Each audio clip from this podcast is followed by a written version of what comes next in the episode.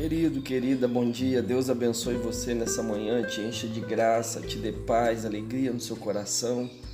A nossa gotinha de conhecimento hoje a gente tira de Jeremias, no capítulo 1, a partir do verso 4, que diz assim: Assim veio a mim a palavra do Senhor, dizendo: Antes que te formasse no ventre te conheci, e antes que saísses da madre te santifiquei, as nações te dei por profeta.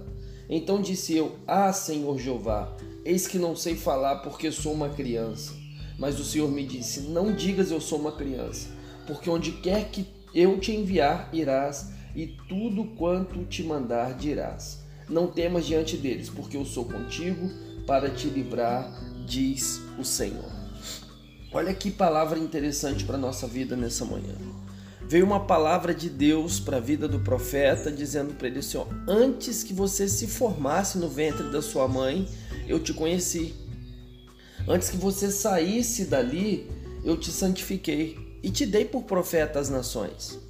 Então, quando ele recebe essa, essa, esse chamado de Deus, há no coração dele um sentimento de medo, porque ele olhou para ele, ele percebeu ele com limitações.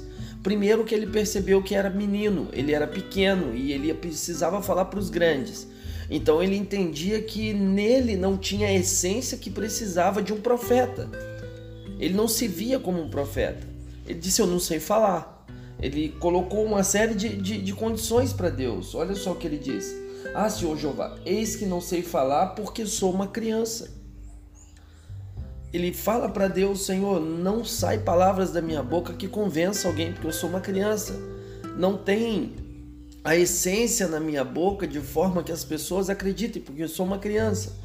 E o 7 diz: Mas o Senhor me disse: Não digas eu sou uma criança, porque onde quer que eu te enviar, irás, e tudo quanto te mandar, dirás. Deus está mostrando para ele o seguinte: quando eu te chamo, eu não te deixo só. Quando eu coloco você na condição, eu não te deixo só. Eu falo através de você. Esse texto ele fala para nós algo muito interessante. Primeiro é que para Deus falar através de nós, nós precisamos deixar. Não tem como querer o que Deus estava dizendo para ele era exatamente isso. Deus não estava convencendo ele de ser um profeta. Deus disse: Eu já te dei por profeta. Ou seja, mas ele também tinha a opção de não aceitar ser profeta. Isso é interessante porque Deus não nos impõe nada, ele nos escolhe. Aí é que está um problema quando as pessoas dizem que uns já nasceram predestinados a isso e outros predestinados àquilo. Porque na verdade Deus tem um plano para nós. É um predestino, é um destino pré-traçado. Quer a gente aceite entrar nele ou a gente não aceite entrar nele. É uma questão nossa. O plano de Deus não vai mudar. Isso é imutável. Deus preparou, determinou e, se, e direcionou um plano eu posso entrar no plano e viver o plano de Deus, que é muito melhor do que o meu. Ou eu posso não querer, por conta de não querer mesmo, e viver a minha vida da minha forma, fora do plano de Deus. Aí é por isso que muitos sofrem, muitos têm problemas pessoais, muitos seguem uma série de problemas na vida porque fogem do plano. Entender o plano de Deus para a nossa vida nos liberta, nos faz viver uma vida melhor. Então eu entendo que nós não somos é, predestinados a ser alguma coisa. Nós nos tornamos alguma coisa. Ninguém, o cara que está preso lá, ele não foi predestinado a ser preso. A pessoa que, que, que vive uma condição é, adversa da vida é, não teve por, por, por, por condição querer viver isso mas às vezes as suas atitudes levou e conduziu a sua vida a viver isso. Mas qual o plano de Deus? O plano de Deus para Jeremias era dar ele as nações por profeta. Mas ele entendia que não poderia. E Deus falou com ele: Olha, se eu te chamei, eu te capacito, eu te dou, eu te dou voz, eu, te, eu tô contigo, eu vou caminhar com você. Então entender isso liberta a gente.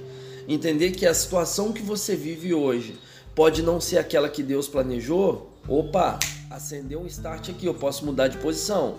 Porque pode ser que eu não esteja no caminho certo. Entendendo o caminho, eu sigo ele.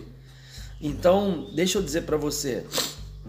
Deus tem o melhor para você, Deus tem o melhor para sua casa, Deus tem o melhor para seu casamento, Deus tem o melhor para sua família, Deus tem o melhor para seus filhos. Deus tem o melhor. É tolice achar que não. Deus tem o melhor. O que me faz não viver o melhor é não viver o propósito de Deus, é não viver conforme a vontade de Deus. Quando eu entendo a vontade de Deus para mim, querido, tudo começa a bater, as coisas começam a se encaixar e nós vivemos o melhor.